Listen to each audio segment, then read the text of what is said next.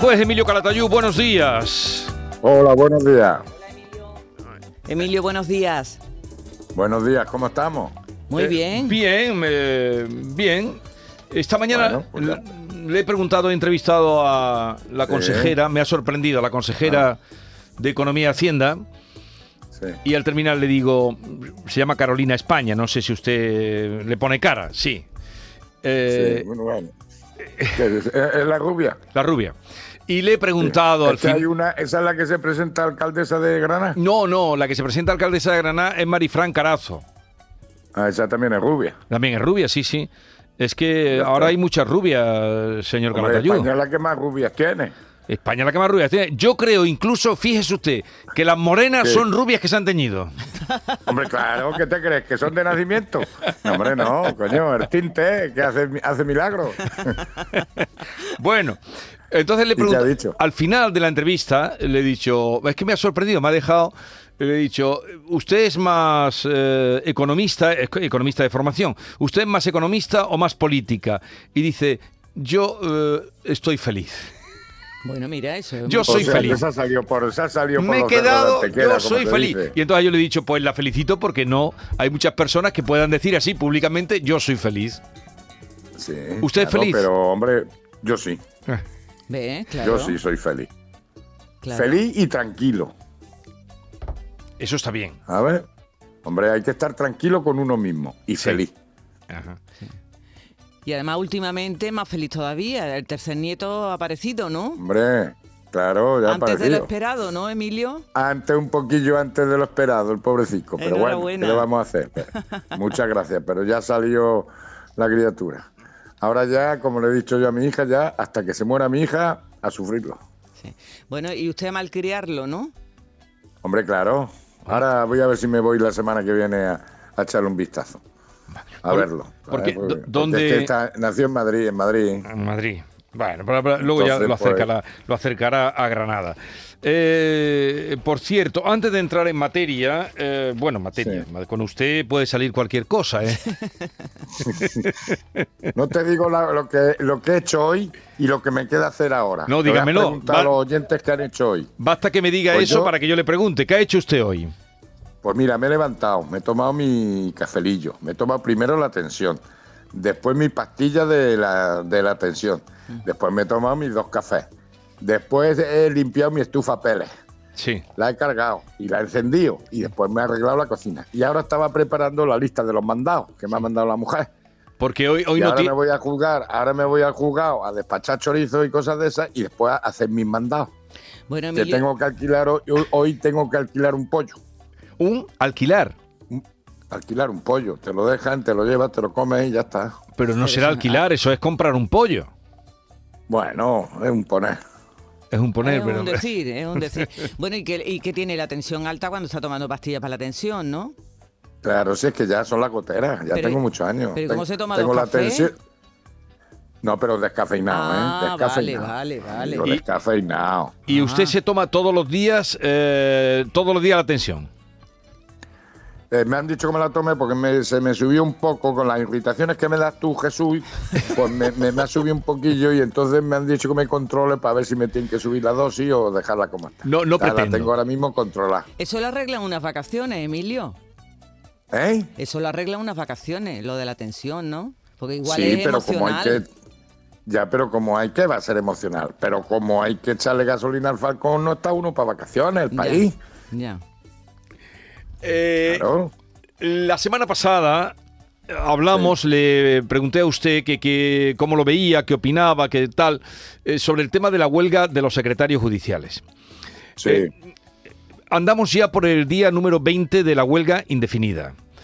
Sí. Eh, hoy se van a reunir en el ministerio, creo que es por la tarde cuando se reúnen. Bueno, esto poco importa, pero el caso es que hay ahora mismo más de 152.000 juicios o vistas eh, suspendidos. 152.000. y, Y, es más, y muchas ejecuciones de sentencia, sí, muchos embargos sin sí. practicar. 560 millones están ahora mismo, dicen, vamos, si no son 560, pues Sí, serán sí. 70, que están eh, ahí bloqueados en los juzgados. ¿Cómo Sí. una cosa, o yo estoy eh, contrario, pero cómo un, esto que perjudica a tanta gente, me daba una salida hoy y no sé quién era. Sí, un compañero esta mañana, periodista, me decía, no, porque es pequeña, ah, son es pequeño el número y entonces no es por eso tan importante, 4.500. Pero ¿y los miles y miles de personas que se están viendo afectados? ¿Qué pasa? Claro, pues que no mira a la gente. O sea, ahora esto, eh, que no mira, el gobierno no mira por la gente, tanto que hablan. Porque además en el juzgado el problema es el problema de ese ciudadano. Y entonces, por ejemplo, hay demandas que no se están admitiendo. Hay ejecuciones que no se están ejecutando, que no se le está devolviendo el dinero, por ejemplo, a la víctima. Hay embargos que no se pueden llevar a cabo porque todo eso lo lleva a la labor del secretario y me parece que ese acuerdo con el- los secretarios, vamos, con los letrados, se hizo en el 2009 en el 2010.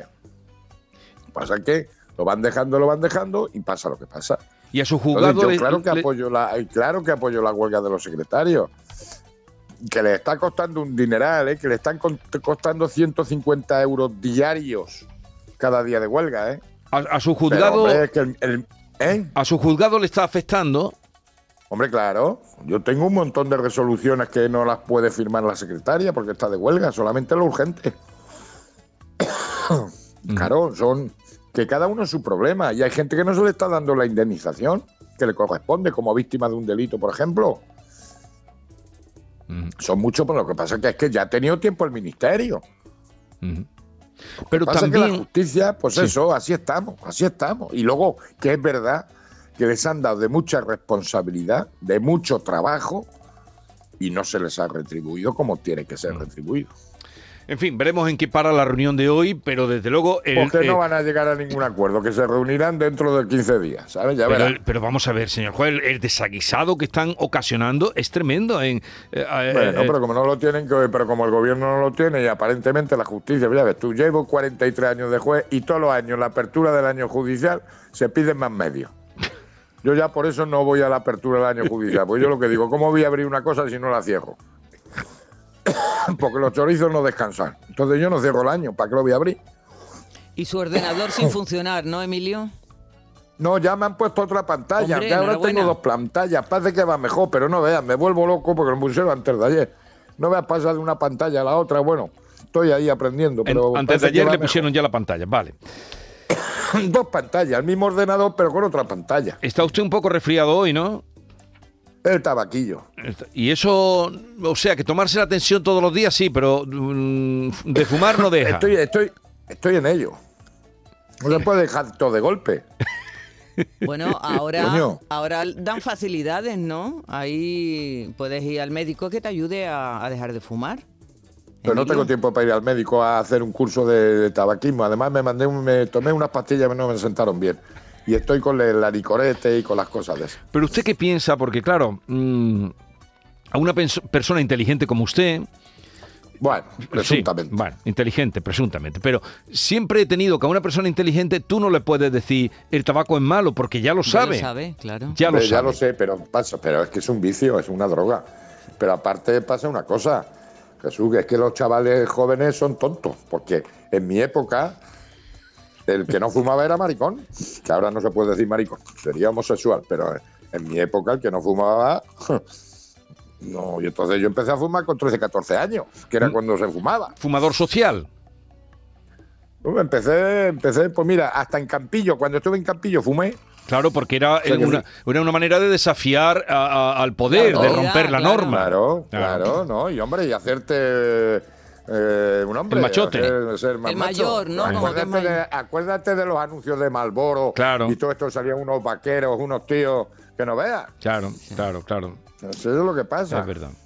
Yo también fui Ahora no fumador tiene en aquella época. menores. Que, que la, la información que tienen ahora mismo, yo no entiendo cómo la gente fuma. Y yo he bajado mucho el consumo. Y yo ya me fumo 5 o 6 cigarros al día, nada más, y purito y con boquillas y cosas de esas, ¿sabes? Pero la información que se tiene ahora, pues no la teníamos antes, al revés, ¿eh? Se fomentaba. Sí. El que no fumaba era raro del- de, la pandilla, ¿o Claro, no? claro, claro, claro, claro, claro. Pues ya está. Eso es lo que hay. Vamos, vamos a otro asunto, venga. Temas. Bueno, tema, eh, habla Emilio en su blog de los profesores que se quejan de que los adolescentes no dejan dar una clase en condiciones, que no se callan, que no obedecen, que... Claro, Pero después claro. también los padres eh, se quejan o nos quejamos, nos meteremos todos en el mismo saco de que se meten en su habitación y no dicen ni pío. Claro. Si es que los padres son peores que los niños. ¿Sabes? Los padres son peores que los niños. ¿Por, por qué, ¿Por Emilio? Porque sobreprotegen a los niños. Mi niño ni fuma ni bebe. Mi niño es que estudia mucho. Mi niño tal. No, hombre, que no, que tu niño ha hecho lo que todos los niños. Y no te fíes de lo que te dice el niño porque te va a engañar. Es como le digo yo a los abogados. No te fíes del cliente porque te va a engañar. No te fíes del cliente. A- ayer me Pues los comentaba... padres se fían de los niños y no se pueden fiar de los niños porque los niños, vamos, todos hemos sido niños. Entonces no se, se puede sobreproteger. Y los maestros pues están aburridos y se, y se pagan más, más tiempo llamando la atención a los chavales que dando las clases. Si es que no, si es que se ha perdido la autoridad de los padres, la autoridad de los maestros, y así nos va. Y con el papeleo. ¿no? Con el papeleo. Y bueno, la burocracia, eso ya no vea, está. Y con, y con los estándares de aprendizaje y la historia y nada. Esto, esto, esto, mira, ah, menos mal que habéis comentado lo de la media hora de leer. Pero Sí. yo, eh, yo os lo dije hace 20 días cuando a un chaval a aprender a leer. Sí, sí. aprender a leer. Y luego, lo que es verdad es que no saben lo que leen. No entienden lo que leen. Y yo ya se los doy a todos los chavales, ese- esos dos artículos. Porque es que muchos no entienden lo que leen. Sí. Y eso es falta de lectura. Pero Mira, también... yo me acuerdo, yo hab- hab- habéis comentado también los libros que leía y tal. Yo, ¿sabes dónde empecé a leer de verdad?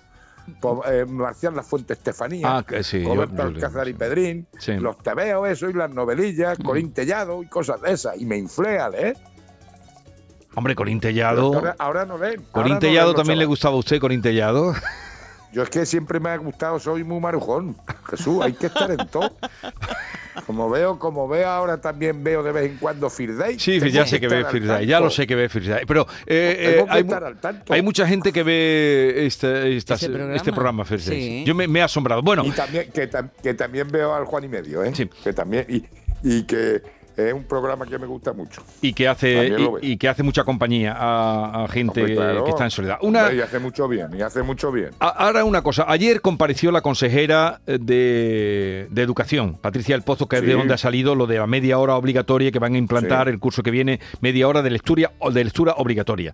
Pero también Sí. dijo una cosa que usted lo tiene muy claro, pero que parece que toda- en la Consejería de Educación dijo que están trabajando en las normas de uso del teléfono móvil en los centros educativos, cuando no sea empleado como una herramienta en clase. Pues, ¿usted qué haría? Lo tengo- yo Usted lo tiene prohibido muy el claro. uso del móvil, Está el- claro. eh, eh, eh, prohibido el uso del móvil en los centros escolares. Pero así de claro. Pues ya ve que no lo tienen tan claro en y la y en consejería. cortes, y en las cortes, ¿eh? Y en las cortes también lo prohibía, ¿eh? Sí. En las cortes también lo prohibía. Pues me parece que no le van a hacer mucho caso a usted, pero bueno. Hombre, ya lo sé, pero si esto lo vengo yo diciendo hace 15 años. ¿Qué hace un niño con un móvil en un colegio? ¿Y qué hace el maestro diciendo que hay que dar clases por las aplicaciones? Que los den a través de los ordenadores y de los estos que han comprado la- la- las comunidades autónomas. Pero es que no ¿Es dan... que ava- queremos tener a los hijos más localizados con un que al grande Marlasca? No, Hombre, que pero no. es que los ordenadores que hay en los centros no son suficientes para la cantidad Pues de que alumnos que compren hay. más, que compren más, Ah, amigo. Que compren más. Mira, que yo tengo todos los días eh, juicios con choricillos míos y tienen todos unos móviles mejores que el mío. ¿Qué me dices? Sí, de 800 euros. ¿Qué hace un niñato de 15, 16 años con un smartphone de esos de 800 euros? sí. Ayer me comentaba mi hijo Emilio, precisamente, que un ¿Qué edad compañero tiene? eh, acaba de cumplir 18. Eh, me comentaba Ah, que... Y ya tiene móvil, ¿verdad? Sí, tiene móvil. ¿Que ¿Desde cuándo? Pues desde que tenía 11 años, porque Y se lo compraste tú, claro. sí, porque es diabético y así le sigo lo que las mediciones que tiene. Era una manera también de, de saber cómo estaba. Entonces... Pues, coño, le haces todos los días la, la agujita y punto, coño. Mm, No, cuando está en el colegio, una madre o un padre no está tranquilo de si tiene una bajada o tiene una subida y así es una Eso manera sí de controlar. Bueno, bueno. me deja pasar, bueno, ¿no? pero Me- hace- por ahí me pero aprueba. hace- Pero hace siete años no había las aplicaciones de los móviles para la diabetes, ¿eh? que eso ha empezado hace un año. No, más. Mm, No, pues para la que te poquillo aplica la- la- la- el móvil ahí en el brazo y te da el nivel de azúcar. Sí, eso lo tiene mi hijo Eso desde hace, que... un año, hace un año, dos años. Tendría tu niño ya 16 años. No, cuando desde que debutó con 10 años tiene lo del brazo. Es verdad que más tarde ha empezado las alarmas, pero ya hace por lo menos 4 o 5 años de eso. Así. Bueno, independientemente bueno. de eso, eh, que sí. me voy a escapar por ahí.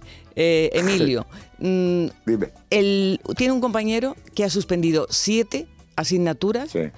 Me decía que los padres le habían regalado un iPhone de última generación, de los últimos, y además que iba con su equipo de fútbol cuando jugaba afuera, cada vez que, que, salía el equipo fuera. Entonces, Yo mm, con una barbaridad. Mira, yo cuando cum- cu- cuando me cuando suspendí ocho, que fue en cuarto y reválida, pues me mandaron mis padres a Campillo, dos mesecitos allí. ¿y qué aprendió? Pues ya está. Yo. Sí, allí que como pu- a, a pasar el verano como pude. Después aprobé, Sí. pero después en quinto me quedaron cuatro. Y, y- Y entonces ya me. usted tiene un currículum de verdad que... O sea que mucho no aprendió ese verano. Sí, hombre, se aprobó. Sí, Sí, bueno, eh, aprobé, aprobé pero después cuarto volvió. y reválida. Vale. Aprobé el cuarto y reválida, pero después en quinto pues me, me relajé y me suspendieron cuatro. Y entonces ya me puso en el taller a cambiar ruedas de camiones, a Y- y ahí sí que aprendió. Ahí sí que aprendió. Bueno, ahí ya pues sí, aprendí, pero bueno, que después... no, pero lo que, lo que ya aprendió se- fue amarrarse a los libros. Bueno, tampoco me amarré yo mucho, ¿sabes? Yo nunca me he amarrado a los libros, ¿sabes? No me he amarrado a los libros, pero después ya, pues parece que ya que me vi la luz, como dicen los modernos, y ya me junté con buena gente y ya estudiaba más y aprobaba. Yo, yo siempre he sido de aprobadillo, ¿sabes? Yo no, yo ya siempre lo he dicho, que el único 10 que tengo en mi carrera es un cambiazo que hice.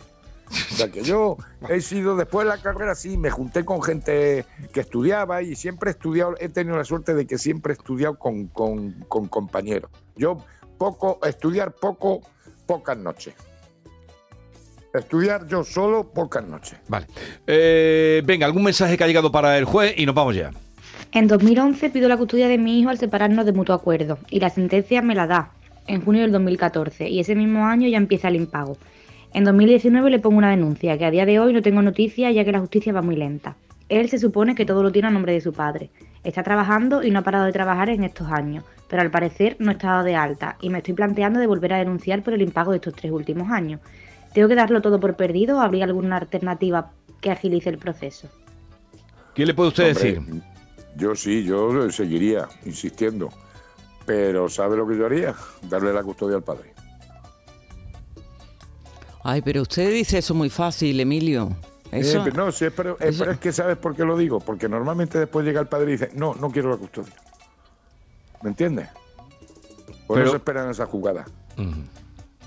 Venga, otro mensaje. Mire usted, don Emilio, ¿existen internados que lo pase la Junta de Andalucía? ¿Me lo puede usted decir, por favor? Pero internados lo aquí se... financie la Junta, que lo financie la Junta de Andalucía. Sí, Supongo que será internados por, por, mm, no sé, comportamiento... No, eso- imagino que sí. No, esos son, no, esos son, eh, son colegios, normalmente los internados que hay, o bien son concertados o son, o son privados. Pero lo que pasa que es que el internamiento, vamos, en un colegio internado sí hay, pero no es como, es una residencia, vamos, un colegio como el de mi mujer, que es la de María Sí. que son concertados o son privados. Pero el problema del internado es que el chaval quiera estar interno. Ya, pero ese cuando, cuando lo está planteando Hombre, igual yo, es por por... ejemplo, cuando me mandaron a Campillo, yo asumía que tenía que estar en Campillo. Pero es que ahora muchos niños se van a Campillo o lo que sea, vamos, a Campillo o al O a otro, cualquier otro colegio, sí. el internado y se escapan.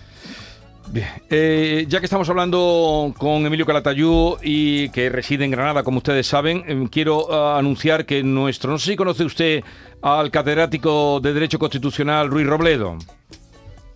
Me suena, me ¿Le suena? Bueno, pues este jueves, no, es que aprovecho, que ahora me ha venido a la memoria, que este jueves a las 7 de la tarde en el Colegio Mayor San Bartolomé y Santiago va a pronunciar eh, una conferencia dentro del programa del Club de la Constitución, la conferencia La designación parlamentaria de los órganos constitucionales de control.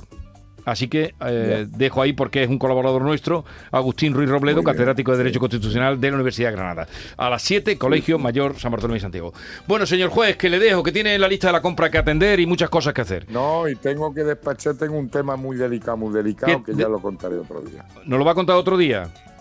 Sí, como dice mi Tito Miguel, es por, la gloria misma. Es una niña que encerré hace tiempo por malos tratos a los padres, sí. pero que tiene, tiene una bulimia y tiene unos problemas psiquiátricos tremendos y ya me ha hecho cuatro o cinco intentos de suicidio. ¿Y la va a ver ahora?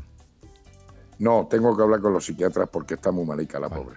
Vaya, Se tiró el otro día y está en la, ha estado en la UBI, en fin, estamos, pero ya el problema es que ya tiene 18 años y, a ver qué me dicen los psiquiatras pero me da cosa judicializar a una, a una enferma, ¿sabes? Vaya tema muy delicado. Bueno, luego otro día no, nos cuenta. Un abrazo, señor juez. Hasta la próxima semana. Un beso, Emilio. Adiós, cuídese, cuídese. Adiós. Señor juez, vengo hasta